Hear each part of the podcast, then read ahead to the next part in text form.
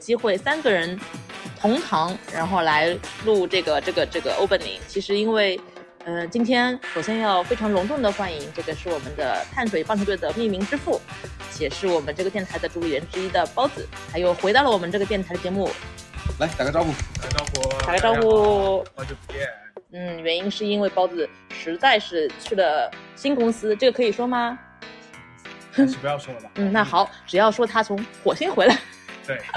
从火星回来，最近刚最近他们刚搭了个大火箭，对他刚刚搭了个大火箭，所以他有空，所以从火星回来来给我们这边串台录节目，感觉也非常的蓬荜生辉，特别荣幸，好吗？那今天我们三个人，还是我张经理，然后还有包子，还有华盛，我们一起来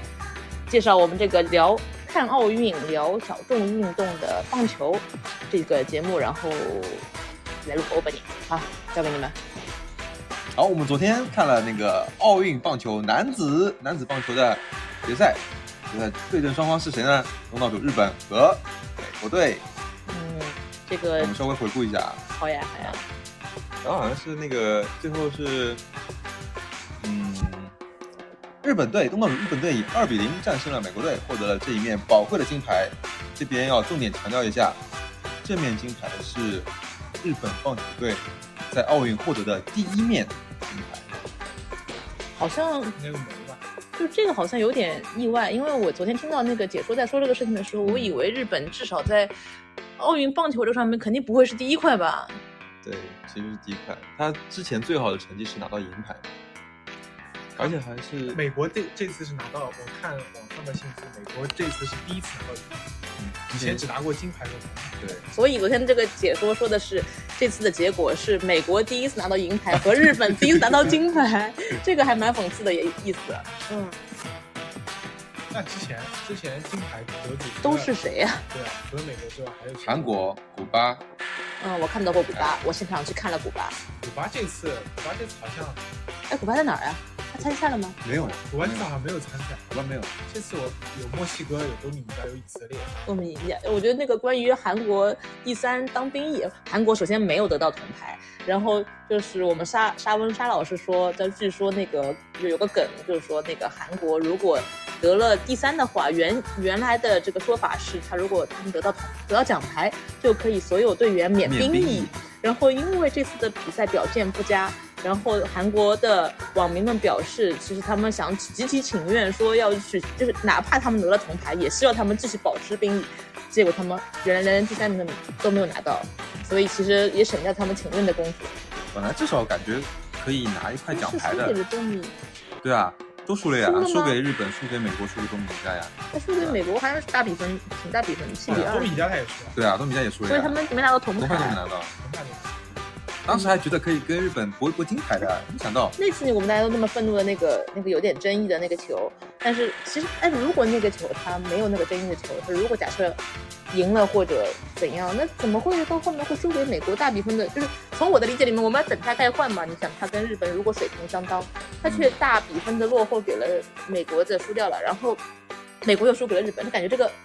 是什么原因？心态问题吗？还是肯定都有了。就是你想比日本队因为这样一路赢下来，所以他打的比赛少，对吧？那他他投手就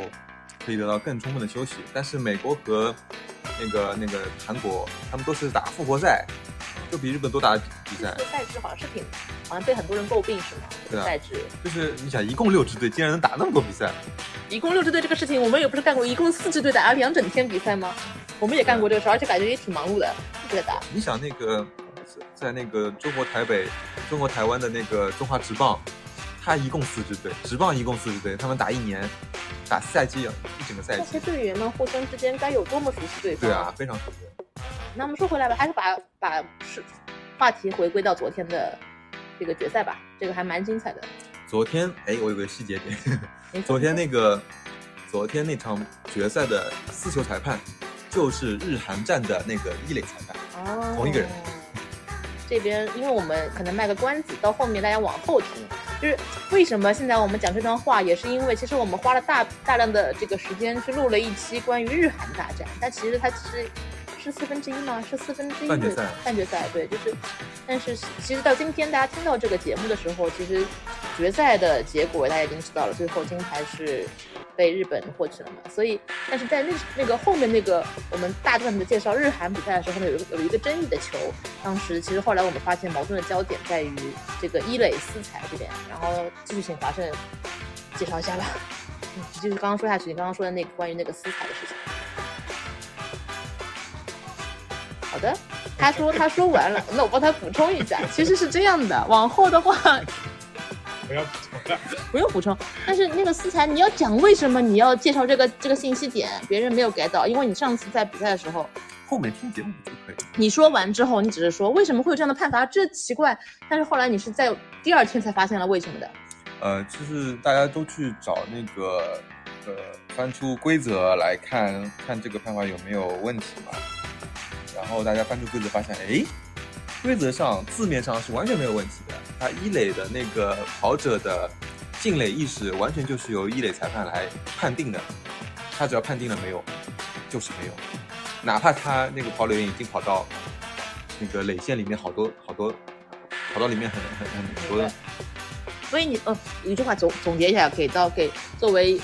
我们总结给呃不是那么熟悉规则的同学们来解释一下的话，其意思就是说，其实一垒私裁可以决定所谓的有没有、呃、进垒意识进垒意识这件事情。然后当时那个有争议的球，也就是因为这个他的判罚决定了最后韩国呃日本的那个一垒进攻的那个队员，那个日本的那个进攻的那个那个球员还是安全了嘛，所以才导致最后的结果。后来日本嗯获得了他那一局非常宝贵的那个那一场比赛的胜利。所以说，他说的华盛想表达的点，应该就是那个一垒四才在这场比赛中的从结果来看，这个看法是非常关键。嗯，然后就是个人，其实是个人情况。好，那这个这个不是不适合设计太多，适合我们我们这个节目是一个快乐无害的讲聊体育的节目，而是比较自娱自乐的，我们就不要涉及的这种比较那什么的话题。那我们就还是说回昨天啊，结果是日本获胜，然后大家其实还都挺高兴的样子，因为其实本能的大家是相对比较支持日本，是吗？对，支持日本其实有几方面因素啊，就是从我个人来说，就是他们日本队的每个球员基本上都蛮出色，因为平时也看的比较多。然后还有一点就是他们的日本队的教练奥叶笃气，当时也是最早去看那个，呃，看看 WBC 的时候，有一场那个日本队的热身赛，那是哦不对，是那个日本队对古巴比赛，当时他还是现役球员，然后我在看台上跟广大的日本球迷一起嗯，一起跳那个 Inaba Jump，给他应援。哦，好像很有故事的样对，所以其实就是还是有这样的水平在。然后另一方面呢，就是说，呃，日本多一块金牌，美国就少一块金牌。哎，确实也是今天我们其实，现现在此时此刻我们录节目的这个时间，其实已经是闭幕式这一天了嘛，所以最后的结果也已经出来，金牌榜已经出来了。然后中国怎么着，差就差一块，就差一块呀，嗯，那其实如果美国当时获得了美国，确实首先就是就一一两块的差别。对，就这么一两块差别，然后确实日本多一块，美国就少一块，确实对我们的金牌的排位来说还是很重要的。所以虽然我们日本人民非常争气的获得了金牌，但是最后还是差那么一点点。我们今年成绩还是不错的，中国的棒在那个整个奥运的表现都非常好，有很多突破。对，特别是田径方面，对吧？这方面母项是吧？体育的母项。哎呀，那来自火星的包子有什么想要补充的？最近都没什么时间看 MLB 跟 NBA，所以这次美国他派的是三个人，对，好像就是好像也有一些是呃，没有，就是没有完全没有完全没有，完全没有。但是有两个是在 NPB 的投手，就是对日本非常了解的。所以这个事情是不是就说明了，就是上次听到的，就是他们其实不是很 care 这个，也不是不能叫不是很 care，就是相当于我们我们自己国内的赛事就已经是最牛的了，我们要 MLB 就是全世界棒球最厉害的，所以我不需要派，不是不是我不需要，就是没有特别的必要，没空，没空来他们打联赛呢。所以其实这个金牌的含金量能代表多少日本第一的这个，嗯，日本可是全明星啊，对啊，日本是全明星啊，他可能都是召唤回来的，那就是基本上都召唤回来了。已经是在自己国家的本土上，他们一定是要拼这块金牌的。所以大家就听的就明白了，其实还是有一些，但是不管怎么说，日本在奥运史上的突破，棒球日本在奥运棒球史上的突破，这个也是一个突破嘛，那也对他们来说也是恭喜的。哎，那后面就是我们的关于日韩大战的一个节目，然后今天非常高兴，我们三个人有三巨头了。终于有机会，希望这样的机会会更多。来自火星的包子可以多来地球逛逛。原来我们巨头叫三巨头，我们三个人分头叫三巨头是吧？嗯，这个词不好听吗？呃，挺好，我觉得挺好听啊。可以没问题。好呀，好呀，好呀。那只要来加班的共享办公椅。嗯，我为了让就是包子来录节目，居然设了个这么大的局，让他来我我司共享，设了一个非常良好的办公环境，把他给吸引了过来。这个真的是也比较少有的这种这种这种这种这种劝人过来过来录节目的一种方式。嗯，很好。好，那今天非常高兴，那我们后面就开始听关于日韩大战的一个相关的节目吧。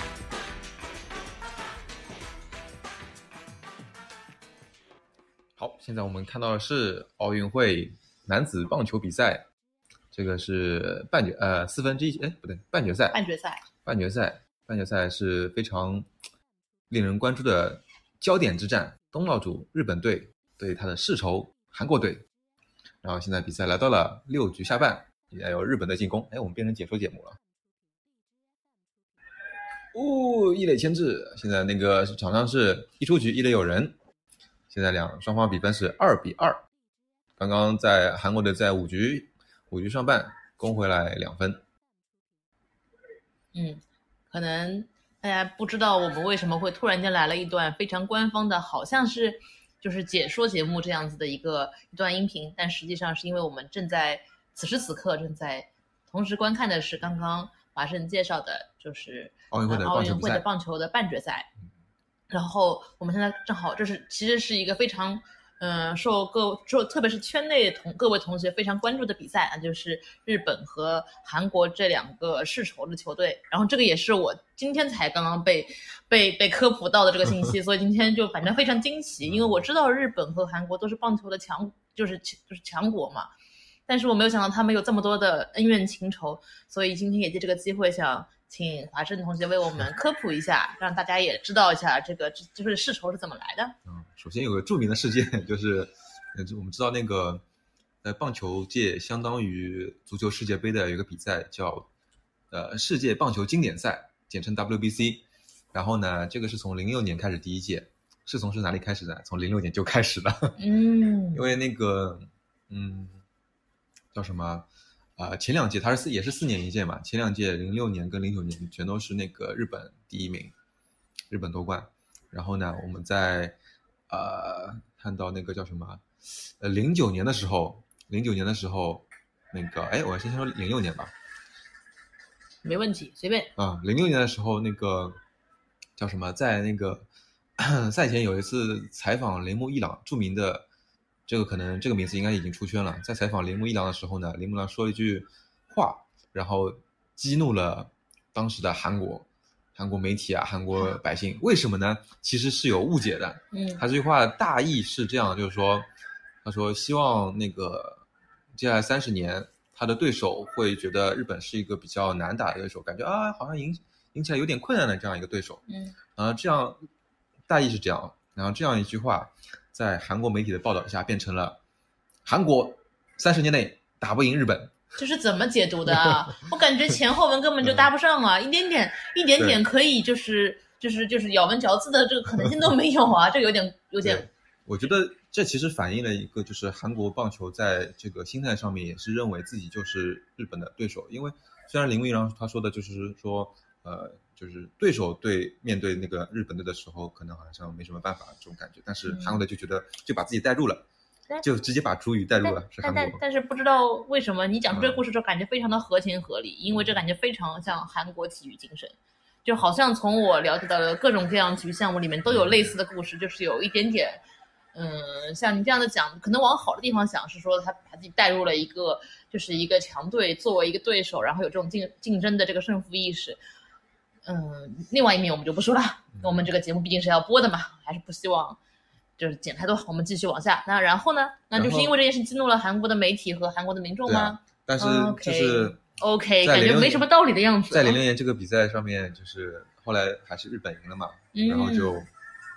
等于是就把就是把这个预言给验证了。哎这个种子给埋下去了，也没有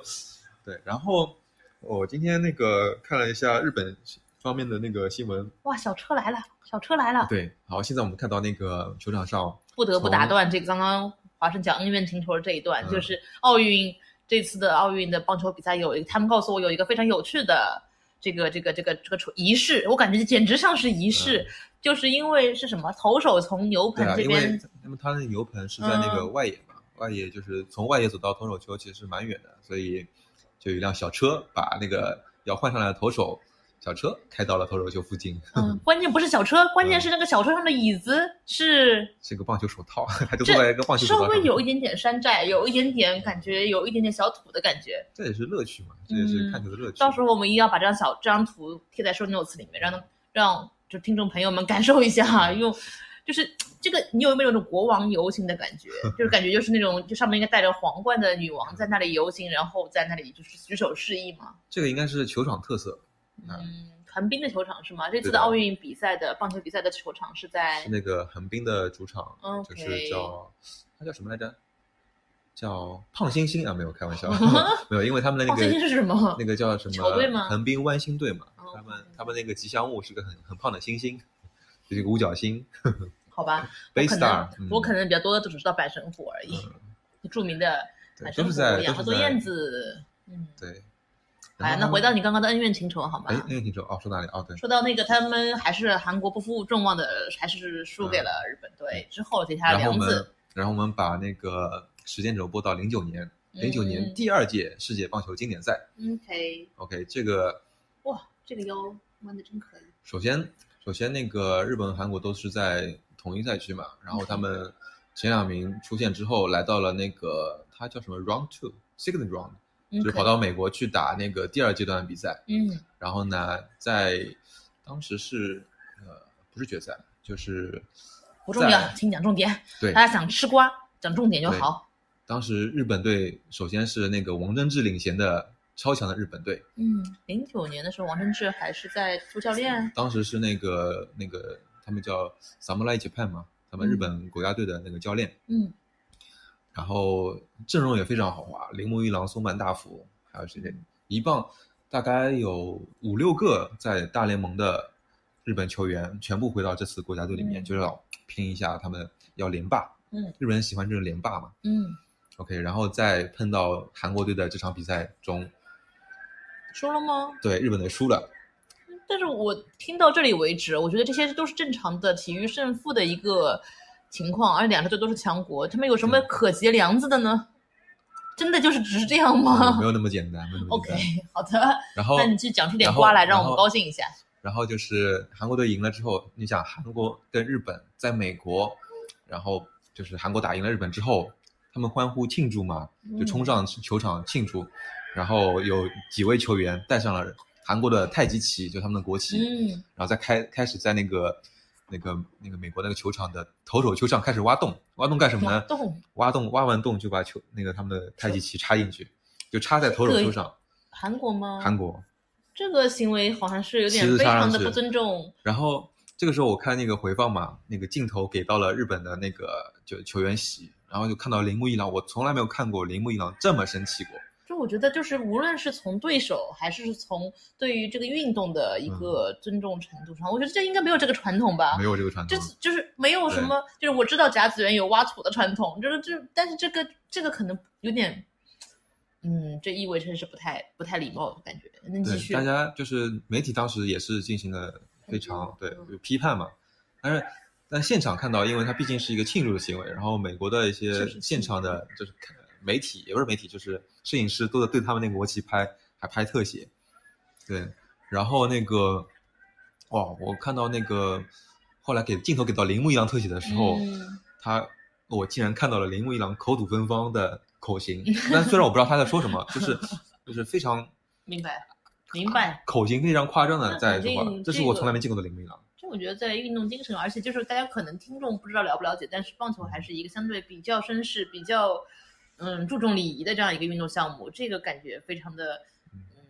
这这这这这反正就是这梁子的第二步是吗？这可能就是梁子的一个另外一个比较大的这梗，对吧？你说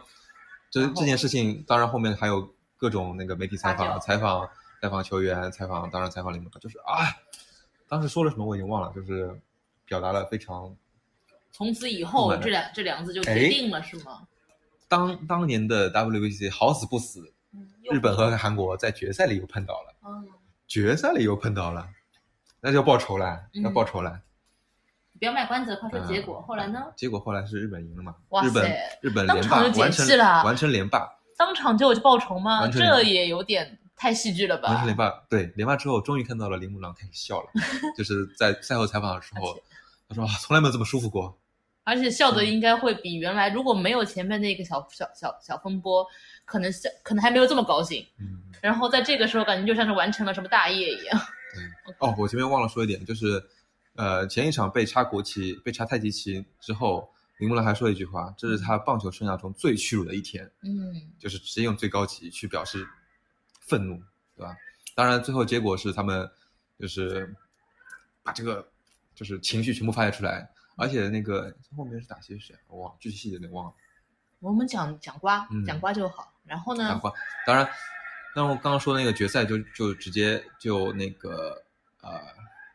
还有别的瓜吗？还有我记得还看过一个之前比赛，我忘记是哪一年了，就是呃韩国队投手对铃木一郎打席的时候，用直球对着铃木一郎屁股来了一球，就是故意终身球嘛，对吧？嗯，直球哦，直球哦，一个投、嗯一个职业投手投直球打中了打者的屁股，非常韩国体育精神啊。然后这件事还没完，哇哦，这个是嗯，你说，这个是直播嘛，然后非常高清的照片啊图，有个铃木一郎被击中的就击中很疼的图嘛，然后韩国的网友开始 P 图了，就是比如说一个韩国的那个野手出拳，然后把那个铃木一郎再劈过去，感觉是在韩国的球员在打，嗯在打日那个日本球员，然后还有什么飞踢啊，各种各种就是像打对方球员的这样一个 P 图。当然，那这件事情，呃，当然还有球场上别的各种嗯，追身球的事情嘛你。就就是对这几个是一个几个，就对是至至少是我们知道比较比较比较特别，至少在别的球场或者别的球队之间很少会看到这种情况吧。因为其实嗯体育项目就是磕磕碰碰或者互相有一些就是这种有争议的事情是很正常，但是这个已经有点有点，嗯，确实是。还是我那句话，就是韩国体育精神然后的感觉。还有还有一点就是，确实他们两个就是棒球队，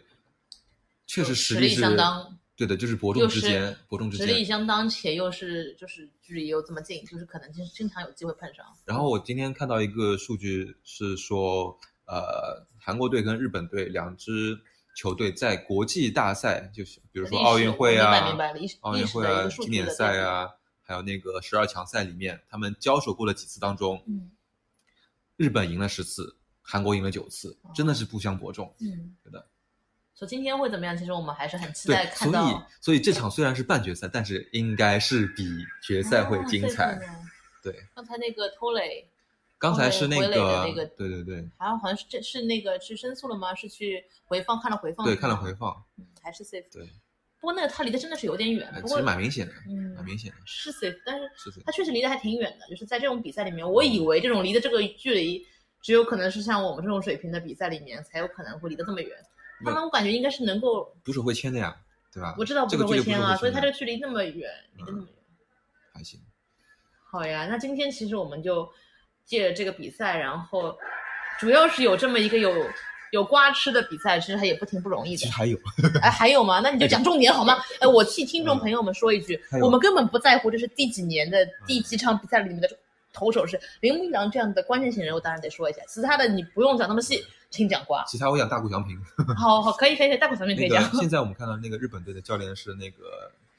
呃道业笃纪嘛，在他之前的那个那个教练是那个小久保。小酒保在一五年做了一件非常也不是做了一件啊，就是在一五年的十二强赛中，当年是那个大谷翔平冉冉升起的巨星，当时十二强赛也是韩国对日本，嗯。然后大谷翔平，呃，投了七局，投了七局无失分，然后所有人都在惊叹他的一百六左右的速球，那韩国的那个解说直接，哎呀，这个热球没办法，哎呀，这个球没办法，根本打不到，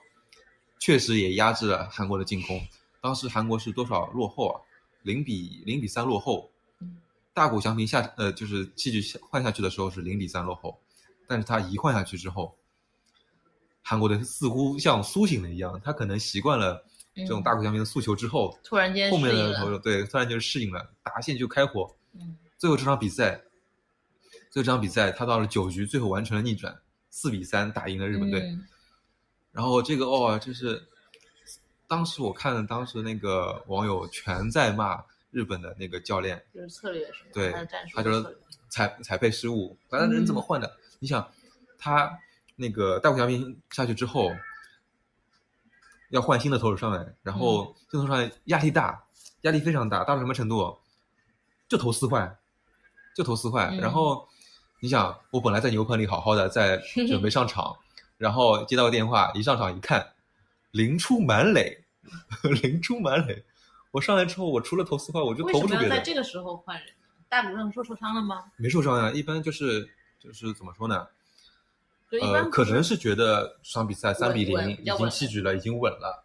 这个时候我应该替大家解释一下，就是三比零在棒球里面根本就不算稳了，就连我都觉得它不算稳了。这个还是有很多的可能性啊。棒球就是大家可能知道，就是各种得分的情况，然后如果是就就还是很容易能够超过三分的吧。嗯，嗯，他可能觉得势头比较比较好，然后加上对，其实不知道他的策呃，略。这这其实也是一个文化吧，就是说我不能让，就是我们是国家队一起出来的，我不能让一个投手，呃，怎么说，玩投，一般会嗯让其他投手都上来。来，此处解释一下完投吧，快速解释一下完投吧。啊、完投就是投满九局，一个投手投完投投满九局，并在职业胜。比赛里面比较少吧，这个也就是我们这边会这样干。职业比赛里一个投手完投是一项违纪，对啊，就是这个非常厉害的一个投手才会。而且我印象里面，其实一个投手职业比赛里面会有一个投手，他的就是上就比较比较比较，嗯，建议的一个投球数，所以完投的话，代表他至少肯很有可能会超过那个哦建议的球数吧当时是因为球数到了才换下去嘛。对啊，因为我就是啊在甲子园主要是被金足农、被吉田啊辉心小朋友给、给科普了这一课。之前我都没有那么在意过球数这件事情，啊但是就就是你让我讲嘛，啊就是就是那一天，我就大家就什么都不看，也不看什么局数，也不看分数，就在那里看他的球数，嗯，因为就是我远远超过了一个建议的应该有的球数，就是因为那个大家可能知道那个那个，呃，金足农的球队就知道他其实就是靠着吉田辉心的投球，然后最后一路走到最后，直到就被以为他已经没有其他投手的情况下，他就只能一个人硬撑着在那里投，投了连续投了多少天？你想他从地方大会一一路投到甲子园决赛吗？我是当时因为我们对那些数据都是数据都是如数家珍的，但嗯是现在可能有点深就有点不记得。但是我依稀记得那个球数真的是不停的往上涨。对后来他投的因为也没办法控球了，会那么那么好，所以嗯加上大阪同力那么强，所以他到后面球数我记得是蹭蹭蹭往上涨的，对，都一百多了吧？就是呃，一般来说，一个投手能用较少的球数投到五局是已经很不错了。嗯他如果能投到七局，已经非常厉害了。嗯，那如果他能在七局仍然压制对方的打线，那就有可能再继续完投。嗯，但是前面那个情况，就刚刚你嗯说的大谷翔平那个情况，但毕竟他是比较压制型的，像一百六的速球都出来了，这个应该球数不是很多的情况下，不至于啊是到了球数要换人吧？就这个也无所无从无从追溯，不重要。嗯那反正就，那这个事情也不至于结梁子啊。这个事情其实不是日本人自己的判断的问题吗？这才对啊，是主教练的问但是题吗？但是因为之前的种种恩怨，他们是特别不希望输给韩国队，啊，那就你觉得就是就是加强了输给美国。日本民众对于这件事情的愤怒。首先他不愿意输，其次不愿意输给韩国队，再次更加不愿意在自己的主场优势情况对吧，自己的奥运会的主场输给韩国队，这是的。对吧？现在不是奥运会主场对吧？呃，今天吧，你说的是，我说刚刚大虎翔平那个 case，、大那没没事没事，不用联想。啊，那行啊，那我们还有什么瓜吗？没有的话，我们就认为这个梁子就就大家就好像没有了。嗯 OK 好。应该可能还有，但是我我这边嗯那我觉得也还。行啊，好像也还行吗我觉得还行啊，还能忍受啊我觉。得更多的还有其他方方面面的媒体报道，韩国队、韩国其他运动在体育运动上面的那各种那那这个时候应该提一提的不是这个呀，而是前两天才从我们我们球队的沙翁的另外的他们的节目里面听到了那嗯关于韩国。在奥运呃选手奥在奥运村？村的那些啊行为，就这个是我本来也没想到的。然后原来是有这些背景故事，他们在日本的奥运村，首先，奥运会是就是不要把政治啊、宗教啊各种乱七八糟东西带进来，是非常纯粹的、更快、更高、更强的一个运动赛事，对吧？就是全世界在关注的纯粹的运动赛事，但是没有办法避免的，就是会做一些小动作，把就是一些一些一些个人民族的情绪给带进来，这个是不可避免的。对啊，所以奥运会好看在什么地方？场内场外都好看。嗯啊，这次韩国代表队做了什么呢？他们把那个呃，首先挂了横幅，挂了什么横幅呢？就是抗日横幅，用了李舜臣的一句话。李舜臣是韩国的抗日英雄嘛？嗯，呃，什么话来着？就说好像是呃，我还有多少什么，呃就是什么。这什么借我多少雄兵干嘛干嘛干嘛，类似这种话，嗯具体我忘记了，反正就是抗感觉带有那种就是明显就是挑衅的意味的这种一些话，嗯但是我觉得，如果作为一个呃激励自己的话，可以这么样理解的话，也 OK。我觉得韩国人就是这样理解的。但是在外界看来，你这是一个抗日名将你将确定韩国人是这样理解的吗？我不觉得，就是韩国人民在比赛，就是在体育运动中的这种激进和这种嗯挑衅的意识，我觉得还是非常的、非常的外露的，没有到没有到这么含蓄的地步，真的。嗯，但是你像这种大会，又跑到宿敌的主场，我带一个横幅，上上面写的“加油”，好像也不是很，对吧？后来那个他们被申诉了嘛，被申诉就只能把这个横幅撤掉。没想到他们又拿出一块来，那是老虎是吗？对，拿出了一个是一张老虎的图案，但是这个老虎的睡姿躺在地上，躺在地上这个睡姿呢是那个朝鲜半岛的一个形状。哦，这个这个这个图形我可以理解的它是就是代表自己民族的嘛，但是你是韩国啊，还有半边是在北边，你你们一起算进来了。哎 哎，这个这个节目不要讲那么这么这啊，么啊不是了，不是了，不是了。对，但是它只是个老虎啊，你老虎啊你自己看成朝鲜半岛关我什么事呢？啊，它是个老虎啊老虎啊，对吧？那老虎不能贴吗？老虎可以贴啊，老虎干嘛不能贴啊。那那也没什么毛病啊，啊贴呗。所以我我所以我非常期待，如果这个被申诉了之后换下去，他们会不会再拿出别的横幅出来？所以话说回来，就是我们在嘉定球场的时候，一直被保安小小哥哥就是骑着那个电动车啊游、游行，然后不是游行，他就在那里巡视的时候会提醒我们不许挂旗子。我觉得是有道理的，就一视同仁嘛，都不要挂。对，我觉得那个呃，那个我们平时训练的嘉定球场，呃它市民体育公公园园，对它不允许悬挂旗帜，我觉得觉得是很合理啊。一方面考虑是，呃，一方面可能是政治正确的考虑，不是政治，就是政治方面考虑，还有一方面就是说他不希望就是有一些呃盈利的培训机构在这个啊公益的场地进行这个商业活动，那么你悬挂旗帜或者任何 logo。其实都是商业活动嘛，对吧？虽然我们挂旗帜只是因为表示我们球队是在我觉得那个运动项目里面，你挂出一些激进的，像刚刚你刚讲那个嗯老虎的事情啊，或者怎么样，就是我觉得，呃，出于尊重体育精神这样的一个大大原则的考虑，呃，你因为你没有很多东西是没有办法定义，或者说你这个东西是不是违规了，所以我觉得不挂是一个比较好的嗯，可以可以可以让这个这个这个运动项目比较纯粹。就至少明面上可以比较纯粹，就是场地方有这样的想法嘛。嗯那这个讲的有点远，我们还是拉回来吧。嗯就毕竟这个还是在就现在是第几七局的上半，上半，现在是已经是二比二追平了。对就前面我们看的时候是开始看的时候还是日本领先的状态，现在已经是韩国追平了的情况，而且七局下半、七局上半，七上半就是这样子的情况下，其实还蛮有看头的，是吗？对一一般来说，那个棒球比赛的第七局被称为 lucky seven，啊哈对，lucky seven 就是比如说落后的球队会在第七局有意外的收获。啊，现在 已经平了嘛，就对，现在已经平了，所以那还可以反超啊，对不对？对，就是是鹿死谁手还不知道呢。这个这个现在这个情重新开始而已。我们来回顾一下，就是日本队在前两场比赛的表现，都是逆转，他碰到强队都是逆转胜，嗯，运气特别好，而且就是非常有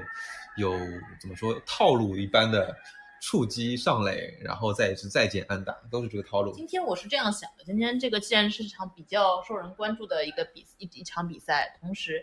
又是，嗯，怎么说？今年好像是日本，因为他就是办奥运，他特地把这个棒球对给拉回了这个比赛项目，对吧？对这个之前其实是已经不在这个，对棒棒垒球项目，呃，因为各种原因，在那个零八北京奥运之后就被呃，从那个零八那场零八的时候我去了呢，哦，我看了韩国人民和古巴人民的比赛，对零八时候我然后被韩国的嗯帮就是就是阿姨们围攻了，就是不是围攻，就是啊就包被围了，被包围了，因为毕竟你想在是在北京。五棵松嘛，就是在那边是，你想北京就肯定是离韩国人民更加方便的，所以、啊哇塞，那我们简直就是坐在了韩国人民的观众席里面。就是我们虽然身在北京，但是感觉我们就是在韩国，周围全都是韩国人民的声音。然后开始觉得还好，但后面真的觉得是被淹没了，淹没。然后后来我们当时本能的开始为古巴加起来流，有点崩溃，呃因为真的它有点有点吵。啊，那年是古巴冠夺冠了，古巴古巴那个金牌，嗯呃，韩国银牌嘛，对吧？嗯，我记得是这样。你说过说到这个被淹没，我说一个经历，也更加被淹没。呃，啊，你去过一四年哦我在那个是吗？我在那个那个仁川看那个亚运会，那怎么叫被亚运淹没？人家在自己的家里。对啊，就是我当时是中国队对韩国队，你想东道主的比赛全场爆满，然后我们几个中国人 拿着国旗被韩国人包围在里面，但是当然我们周围的韩国对我们非常友好，嗯，给我们吃炸鸡，我们当时知道啤酒加加炸鸡，他们给你们吃炸鸡，对他们非常友好的拿出那个保鲜盒打开来给我们吃炸鸡，这么友好的。虽然说什么一句没听懂，但是知道就是让我们吃。哦，那 这个很好呀。那如果是这样的话，我可能会对他们的印象好很多。对啊不，是我们在就是古巴对韩国那场，就是我们作为亚洲人民居然帮古巴加了油，是因为他们其实当时社会主还义阵营对吧？不要谈政治。你刚刚开始怎么说来着？我说回来，那一次对我们感觉就是韩国的，就是球迷们，其实我觉得不是非常的礼貌。然后嗯也不，他不是针对我们，因为我们其实被包围了嘛，我们只是几个几个零星的小点而已。但是就是有点，嗯，没有考虑他人，所以我们后来觉得就是有点，本开始慢慢的趋向帮古巴加油，真的我们社会主。我们在人家主场也想奔放一点加油，但是他们人太多了，我们就很低调的在加油。哎，我们可是在日本看过中国和日本比赛的人，当然了，我们是输了，输了什么？输了呀。输了，肯定输了肯定输了打日本肯定输了。但是人家也很友好，人家还非常礼貌的找出了我们的闪光点。我记得他们好像有说那个中国队打的谁谁谁打的不错，啊对吧？对，我记得你们你们你们当时当时 WBC 迷 WBC 在那个嗯呃，就是在日本的表现其实还还挺好的。就是为什么中国队能一直打 WBC，就是因为他总归能赢一场，保证他不被踢出下一届的 WBC。哦，哎，WBC 的这个这个我还真不知道，它的参赛规则是是要前一就是打资格赛，就打资格赛，哦然后前一届的，呃，前一届如果你是不是倒数第一的话，你就不会 保留下一届的资格；如果是倒数第一的话，还要从资格赛打起。就是这样吗？一共多少支队参赛？嗯，多少支来着？让我想想看啊，它是在一共有四个赛区，四个赛区，日本日本一个，然后是中国台湾一个，然后在美洲，美洲是有两个吧？嗯，对的然后每个赛区有几支球队啊？也蛮多球队了。呃这个我买个查一下，嗯，没关系没关系也蛮多球队的，就是我就是、嗯就是发现原来还有就这一说。对，那我记得那一年一七年那一年是那个中国的那个捕手好像退役是吗？我好像啊，对，就是我们那个北京猛虎的王伟，嗯，我他记得好像是当时是他的退役战，对，所以还被藤浪静太郎一支重身球。那这个你看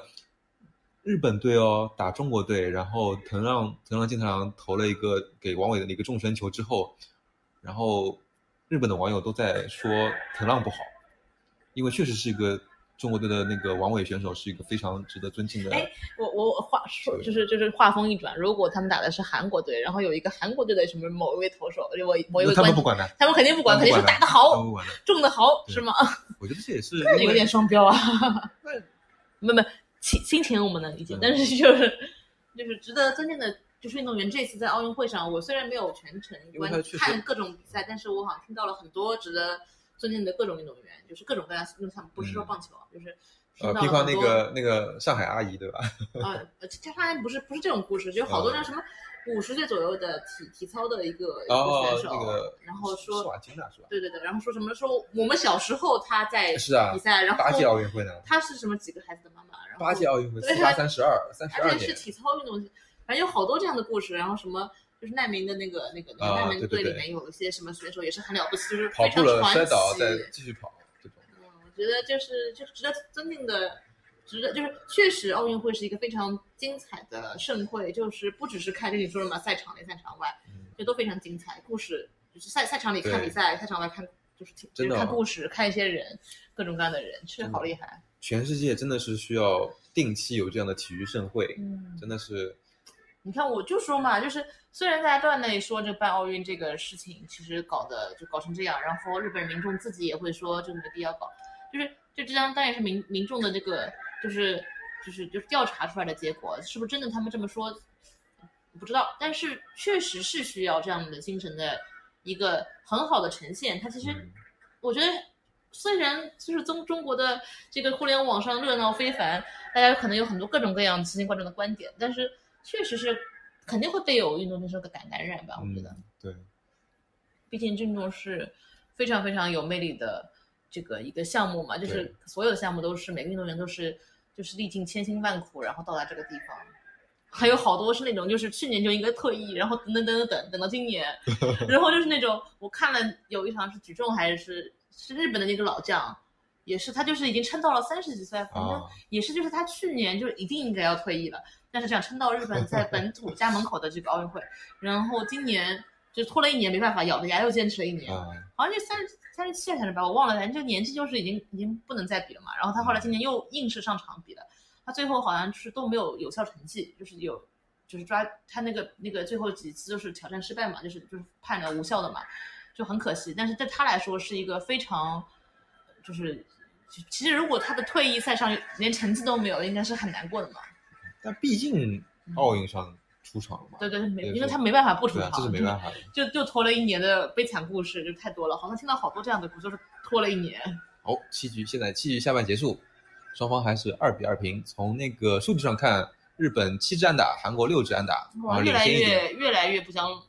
感觉这场比赛，又要延 打延长了。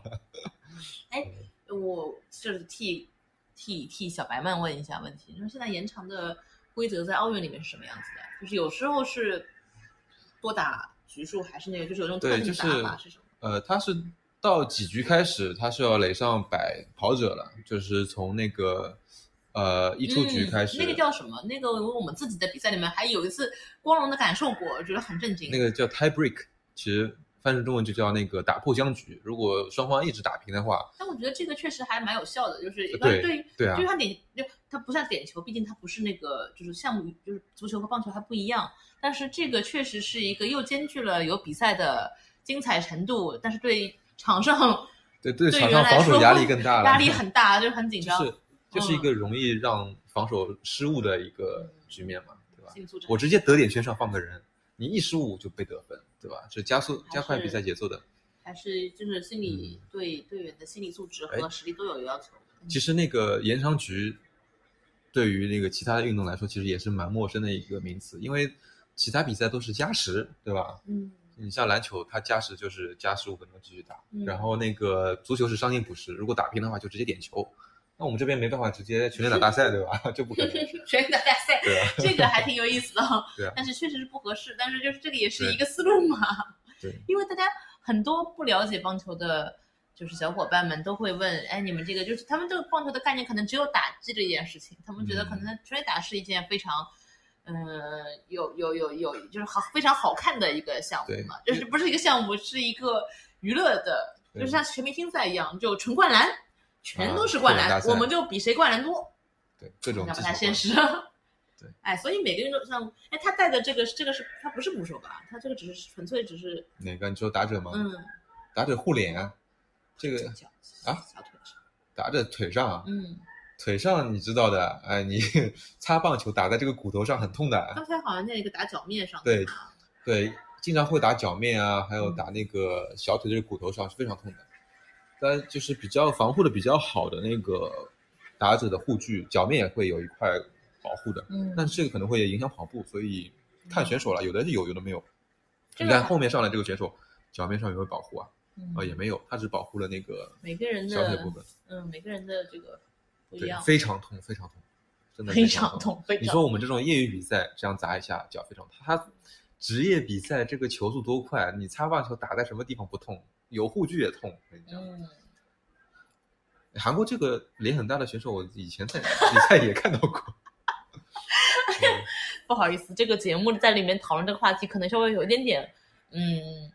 感觉稍微有点不登大雅之堂。但是我们在看这个比赛的前面的大概半个多小时、一个小时的时间里面，我们一直在重复同一句话，就是说，哎，韩国的队员们怎么好像真的很韩国啊？就是这个这个，我之前可能真的是看了太多，呃，就韩国的 idol 啊，或者各种男团、女团，觉得他们就长相俊美，然后靓丽这样子。但是在这个比赛中震惊了一下，原来他们还是有这么多非常长得非常韩国，就是我们传统印象里就刻板印象里的那些韩国人，韩国的男性，原来都是存在的。运动员们就不要整容了嘛，其实还可以啊，对吧？也没有啊啊啊啊！行行行，就刚刚华盛说运动员还可以的时候，镜头一扫，扫向了韩国的球员席。那我觉得是这样的，因为我自己是比较对日本的球员比较熟悉嘛，可能就看惯了，看惯了就嗯不觉得什么，可能就是两边其实都没那么好看，对吧？真的是又因为 来来来，focus，我们要 focus 到我们的棒球这个。你看这个身材，一看就是强棒，现在是韩国队的嗯，对他这个小腿上一带。对对对，韩国队四棒还是五棒，是一个左打的大块头，一看就是个强棒。左打的大块头。对，现在那个八局上两出局，垒上没有人。哦，好球！大家那个国际比赛棒球转播，这个是非常讲究机位，非常讲究。投手后面的机位一定是，呃，本垒到那个二垒的沿线到外野嗯这条线的，然后旁边的十度，嗯你摄像机一定要放在这个位置，它给到画面是最完整的，嗯，不会太偏，但是也不会太正，正好把那个画那个那个画面撑满。嗯，对吧？这个角度看上去投手投球，你就能看到他往前窜的这种感觉我。特别记得我们那个时候去看甲子园的时候，嗯，我们一般坐在那个那个一三垒侧嘛，那个叫什么小可什么科尔比斯线，科尔比斯，他那个叫阿尔卑斯席，什么科尔比斯，不好意思，就是我觉得这差不多这几个字。他就给这个每个不同的区域 起名字，他那个叫阿尔卑斯，不是，为什么不是科尔比斯？因为科。尔比斯是日本的，我以为是科尔比斯。Sorry Sorry，这个这个这个这个这个洋盘了嗯。然后就是当时我坐在那个那个位置的时候，其实是一垒侧的这个应援席的在旁边一点嘛，就是在其实理论上也是还是比较好的位置的。对。但是我真的什么都看不见，因为他那个，就不是说什么都看不见，你能看见大概，啊但是你看不见就是一些细腻的一些小的细节。就是坐第一排你能看到非常近，但是就没有一个俯视的视角嘛。但是你坐后面就远，但是能看到俯视，能看到大体整个。这个对于嗯，这个对于现场的观众，当然现场气氛真的是很不一样，就是当然能在现场看很不一样，但是好像真的有点看不出，就是还不如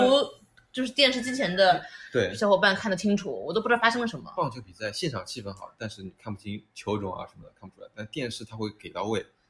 但是我们真的那年这个就是金素龙，因为他获胜，就是他那一场是对谁，然后晋江吧，然后就是精彩的一个一个战术，我从来没有见过这样战术。就是我在现场，因为看不清楚，然后我就非常的就生气，因为我没看清楚，所以其实错过了现场感那种感觉。对但是我们就感受到了现场人，我们就就是感觉欢呼，然后啊什么已经比赛结束了，就我感觉到有问题，嗯感觉这个事情异于寻常，但是我没有办法看清楚发生了什么事。尤其那天那么热，就是最后还是在那个日本的地铁上刷微博的时候刷到了这个。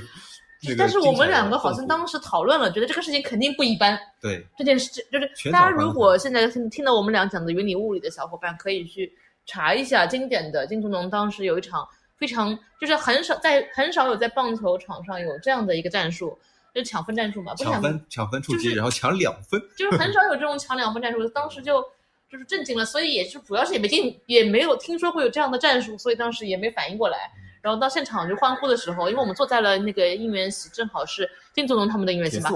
那个紫色的浪潮，当时就现场感受他们非常草根、非常有生命力的那个加油声之后，然后我们就听到旁边就全欢腾了，然后我们还嗯发生什么事了？对啊，现场全部都是看戏的，没有立场的嘛，就是看戏嘛。呃，没没，他们我们坐在音乐室那边全都是他们的，对啊，他们的观众，那他们有立场，他们有立场，他们那就是进足农第一，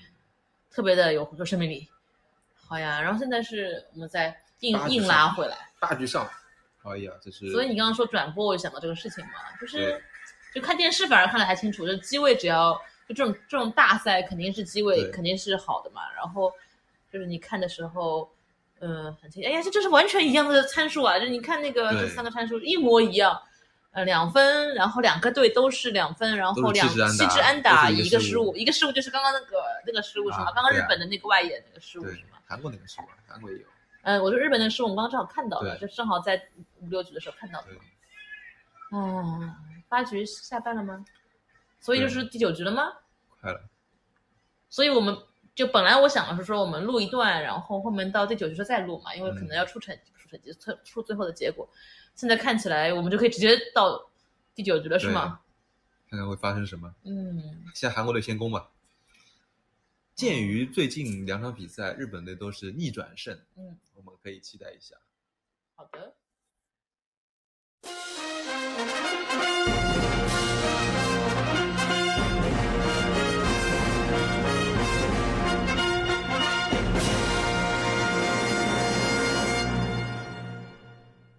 二垒有人，其实是一个还算比较关键的局面，但是现在是怎么？现在是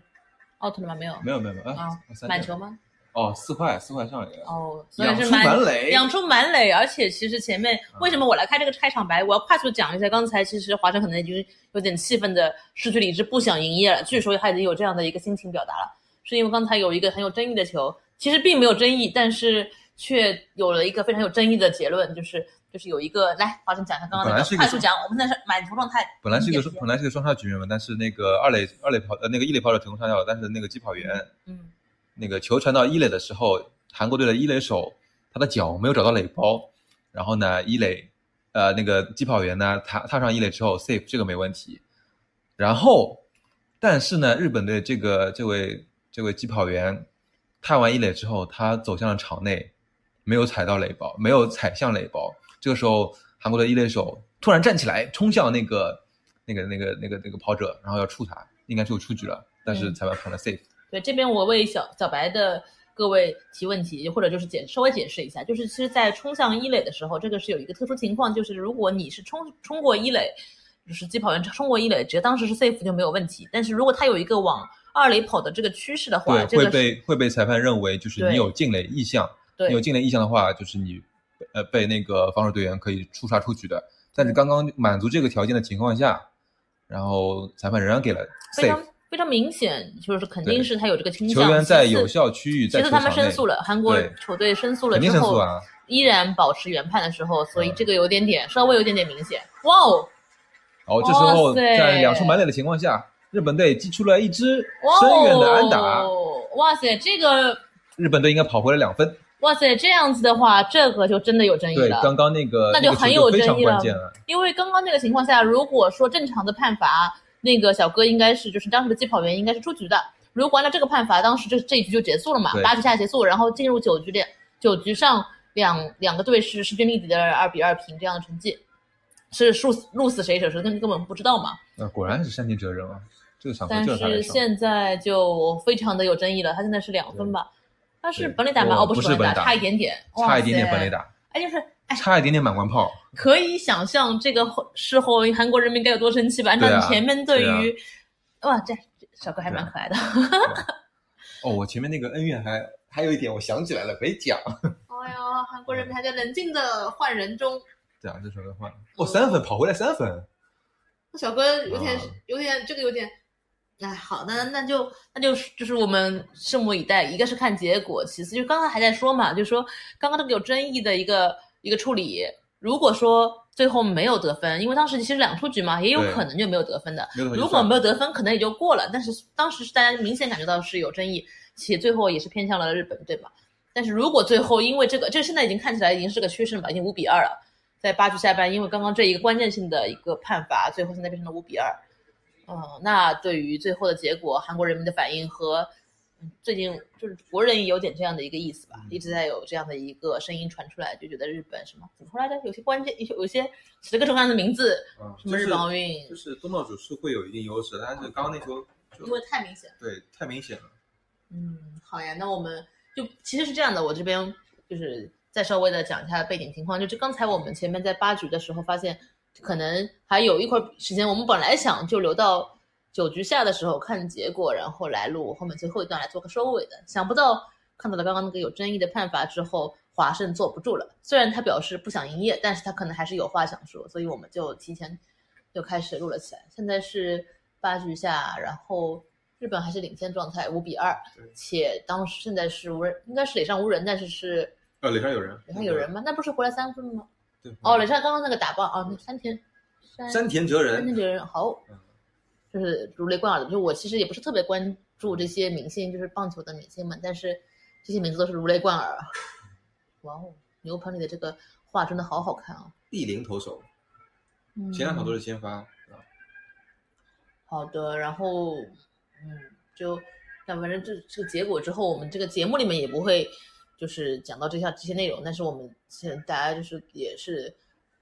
正好看到这样的局面嘛，就说一下为什么会有这样的判罚。嗯，现在是到了坂本有人，嗯现在是两出局二垒有人，日本队五比二领先。坂本有人以及哎呀，看来是内场高飞了，哇应该是能正常处理掉的。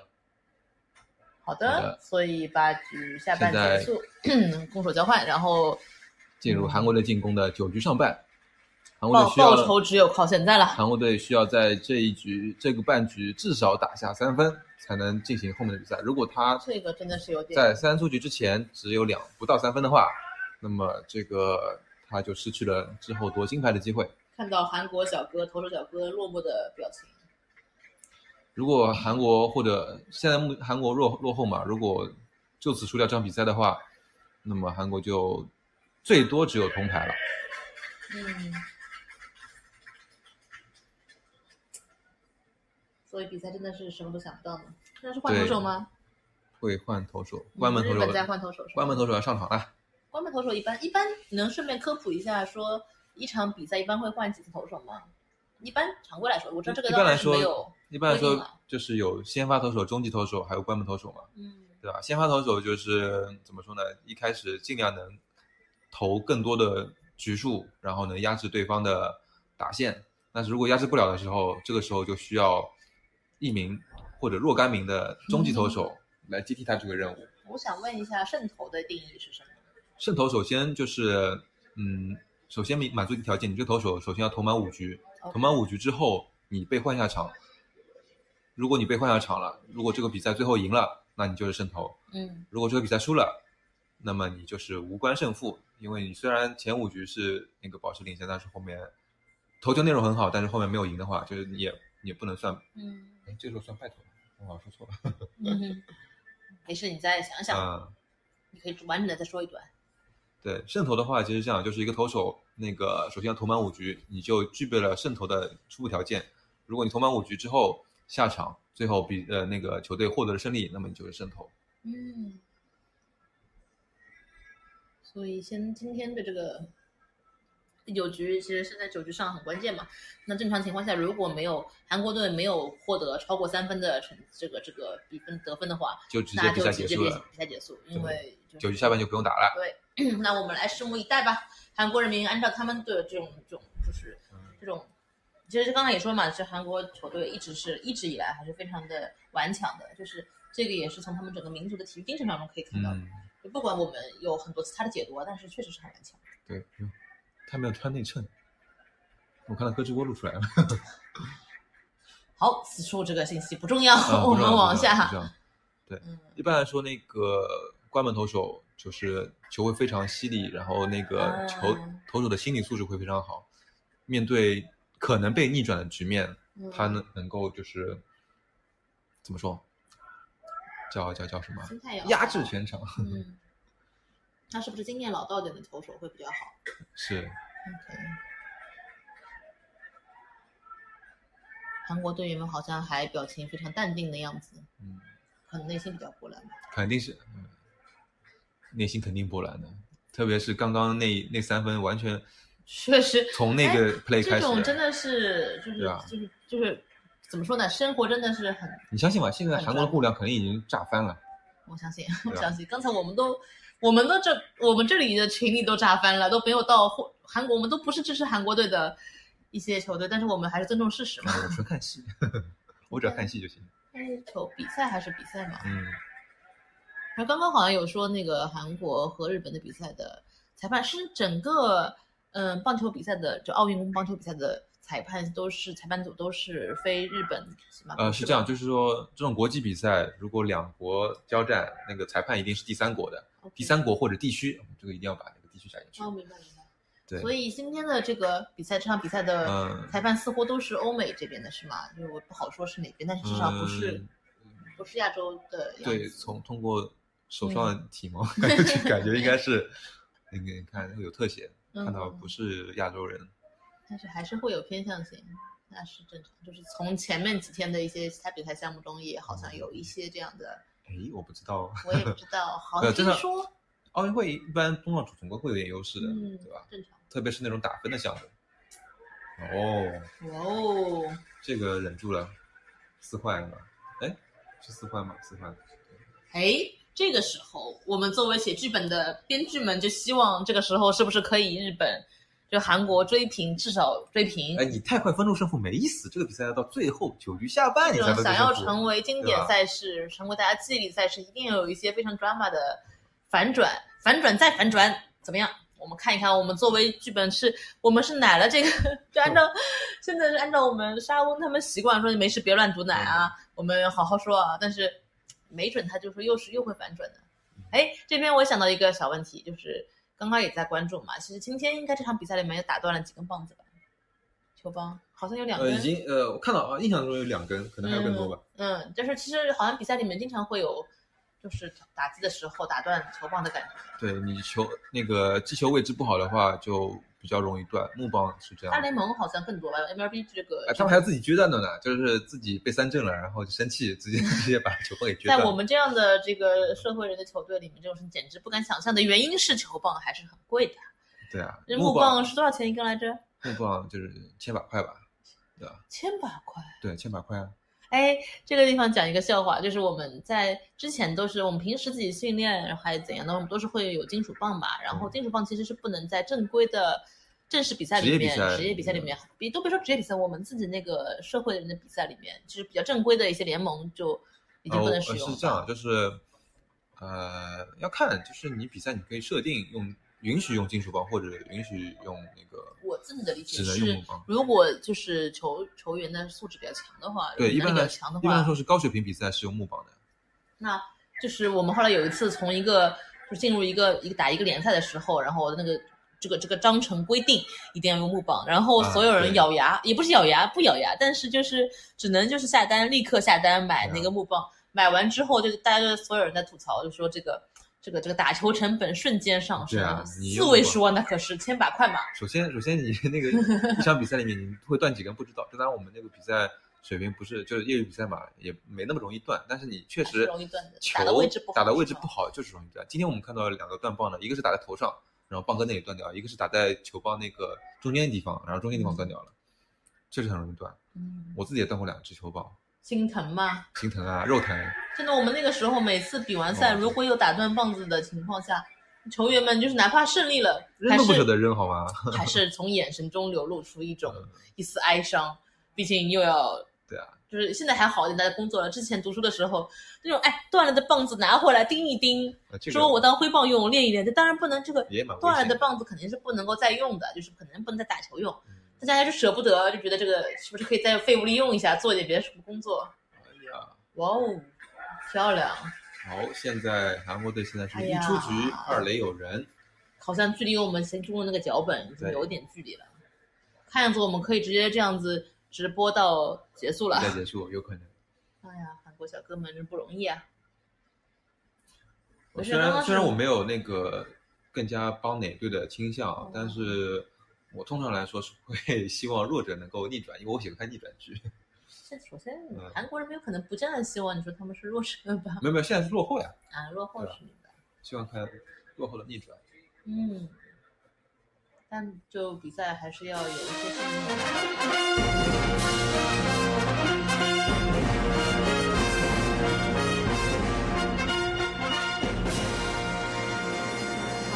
现现在来到了九局上上半然后韩国队现在是两出局的状态，还是比分依然是二比五落后二比五落后。然后我们刚刚还在说这个，看这个这几球应该能定胜负了吧？对，是这样吗没有意外的话，应该就因为这个现在在这个悬念应该是没有了吧？这个两出局再下三分，你除非除非发生嗯奇迹，不然是很难很难。嗯，对，现在那个叫什么？呃，我哎，韩国的几棒？我这边奥运会的这个数据不够全，我们看了直播，然后呃，就是首先没有打者的信息，也没有哎对哦球球速也没有，全没有打？球速有，球速有，球速有，球速哎他出现很晚，他对对有有你，看到现在都没有，刚刚投完一个球到现在都没有，好像有点不太稳定，有对时候不稳定有这应该时候有是日本的信号吧？呃，一般来说看日本的直播一定马上会有，但是奥运会可能因为奥运会志愿者没有培训到位，所以他那个什么，你看他两出局了，或者得分了，或者上垒了，他那个上面图标更新也很慢，对吧？不应该啊。对，嗯，哎，刚我们看到那个捕手那个指黄的指甲油，看到没有？嗯，我刚才前面想问的，嗯然后 yes yes，就是华盛刚刚解释了一下，嗯就是因为作为捕手的华盛，他非常清楚的，然后一百一百四十二，对，那你继续讲你的那个那个指甲油为什么？啊为什么这个？首先，华盛介绍的这位凯是日本的。就国宝级型的，就是宝贝型的这个这个捕手，他非常的强。然后，首先捕手的能力肯定是没有问题，同时他是打棒也非常强，对吧？这样子的一个选手，呃，不是选手，这样的一个捕手，他现在就刚才我看到他的指甲上是有指，就是荧光色的指甲油是吗？这个其实有有一点点进化了。最早呢，不是啊，首先说这个目的啊，目的就是为了在那个，首先他要给投手配球，配球的话是通过比手势来进行配球。哦我看这球，哎，两出局，比赛结束，哦哎，比赛结束了。哦，日本队顺利的通过那个，这个非常有点争议的球，但大家笑得很开心啊。对日本的各位就是熟悉的这些球员们笑得非常灿烂。嗯，最终没有上演我们想看的某些话，一个是没上演逆转剧，同时大家想看看什么？开打的这个这个这个画面，似乎也没看到。因为韩国之前有打赢日本之后插国旗啊，各种有趣的行为。奥运赛场上，嗯这下日本开心了。他们但是这个半决赛之后，他们之后会迎战，应该是美国队吧？美国队美国队从那个复活赛里面就打赢了多米加之后，应该会，呃，哎，赛制怎么样的？我我想再去查一下，可能不是啊。好，那日本队至少是银牌以上了，那么韩国队呢，就是至少是最多是铜牌。而且关键是对于日本来说，刚前面好像有讲嘛，就是日本是啊为了就是把他们的一些就是他们非常的有优势的项目给拉回了奥运嘛。这次有好几个项目都是这样嘛，所以滑棒球，板、滑板、柔道、嗯，棒棒棒垒球、棒球是毫无争议的，一定是他们的要想拉回来的一个项目，而且在自己的就是自己的家门口，然后获得了冠军，这个获得了金牌，这个这个荣耀还是是他们可能希望铭记的。就我觉得最后就是举办奥运的这个意义，最后默默的还是体现出来了吧？就是比如说中国就是得了那个乒乓有得奖牌这样的一个历史性他那个突破，这个已经是非常的加分了。然后这次如果一些他们的优势项目最后获得了金牌，无论有没有争议啊，这过程的最后肯定是就是还是结果结果如果得到金牌的话，还是应该会让日本民众会还是挺高兴的吧？嗯，虽然这个这个现在韩国肯定已经骂翻了。骂翻了就。呃，我拭目以待。好呀，那这是我们一个不正规或者非正式形式的这个奥运比赛的一个算是直播吧，就是音频直播的一个小解说。然后其实这个节目也是一个小意外，因为之前我们，嗯，等就是我们听到这期听到这里的小伙伴，其实之前应该也听到了我们上半期是在介绍，就是我们跟有台串台介绍了一下，就是棒球这项运动，算是在国内的小众运动，但是当时就指出，其实只是在中国的大陆地区的大陆地区的这个国内的一个小众的一个运动项目，但实际上在世界范围内，它是非常的著名的。哟，王贞治，现在我看到那个日本球员通过球员通道，说到王贞治，对，然后那个王贞治同学，王贞治那个，你你觉得是这种人同学，这是这是前辈中的大前辈好吗？对对对，就这个也是我们世界之王，嗯，就是全垒打王，相信那个之前看奥运的这个就开幕式的时候，嗯就这一届的奥运开幕式，其实大家就是就是话题性还蛮强，就话题性强是在于一些奇怪的梗，而不是在于往常的奥运会开幕式会有一些就是点火仪式啊，然后有些好看的节目啊，或者是出现的一些有一些有趣的现象。但是这一届却是讨论点有点不太一样。那我觉得这也很也不奇怪吧，就是就是从之前听到的各种各样开幕式的。就是工作的导演组啊，或者各种各样的主创人员，他们出现的一些变动，拉胯是吧？对，这个以出现这样的结果也不意外。但是，嗯，我们说回来，就是刚才在在最后火炬之前的那个大阪直美之前，大阪直美之前三位棒球选手，对对，王登志、长岛茂雄和哥斯拉，哥斯拉什么？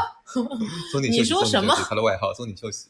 对，松井秀喜好像非常出名啊。那个那大辅，呃，松坂大辅，松坂大辅，嗯，那是另外。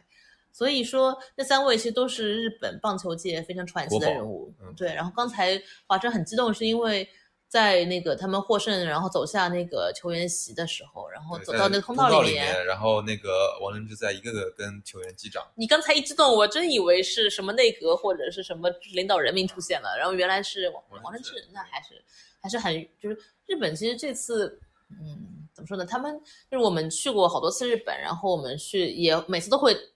带着各种各样跟运动相关的一些元素，就之前是看甲子园，看百年下甲，就是吹爆人生的一个人生经历啊。然后后来是去嗯跑马拉松，后来再有是去看那个香格一传这样的一些各种各样，就发现日本人民真的对于运动这个就是运动的热爱，以及就是全民运动的精神，真的是非常的令人钦佩。对，所以说就是这次他们办奥运的执着，虽然有很多很多很多的解读。就是我看到了好多好多种不同的解读，但是我是觉觉得他们应该还是，就前面我们也在说，就是一年呃四年一段时间内会有这样一次盛会，然后把这个精神传达出来，就是无论是对于嗯他们自己本国的人民，还是对于全世界范围内，但凡还有心情不用抗议而来看比赛的人们，还是很有嗯正面的影响的。我觉得，对我看了，就是最近几天一直在。关注虽然没有都看嘛，也没有看很多，其实就关注几场比赛。但是看了一些奥运会新闻也好，哪怕是刷手机刷新闻刷到也好，就觉得啊，办了这个还真的挺好的。对对对，因为现在运动这个事情，我们自己都是本身会，嗯，就比比较喜欢运动的人群嘛，不管喜欢什么运动项目，但实际上运动这些事情确实会带来非常好的一个感受，且能够给你的生活带来很好的一个状态，然后。嗯，我之前觉得就是我们在上海生活嘛，所以觉得觉得好像上海的这个运动氛围还是蛮浓厚的，也有可能是我们所在的人群群体的关系，就平时接触的人都是同，就是可能都是差不多，都是有这样的爱好，都是队友是吧？哎，我有很多别的小伙伴们，各种各样的项目啊，我是非常喜欢到处踩一脚，但是都玩的不是很好的那种类型。然后，嗯，说回来，但是我去了日本之后，感觉还是差距还是挺大的，包括我不只是日本，我后来去了很多。其他的国家或者地区的时候，你能感受到，就是会更加有运动氛围。当时去那个，就是就就中国，然后在澳澳门的，在澳门，还有后来在新加坡各种地方，我去他们的健身房或者是在一些运动的场所里面，都感受到是更加浓厚的这个氛围。所以我觉得国内的这个氛围还需要再在这个火再旺一点更好呢。对。